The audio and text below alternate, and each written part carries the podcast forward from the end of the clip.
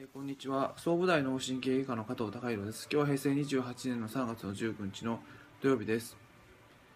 えーこの3月に入ってから、まあ、実際のところ、うん、芸能人の方の、えー脳外科的な疾患が多かったりそういうニュースがあったり、まあ、気候も良くなってきたせいか、あのーまあ、おかげさまでかなりの、まあ、患者さんが、まあ、来院していただきました。ただ、まあ、そこで注意しなきゃいけないのは、うん。まあ、その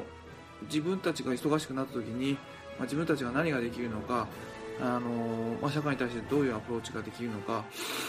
うん、ということをちゃんと立ち返りつつ、うん、やっていくっていうことが、まあ、長期的には必要だと思いますので、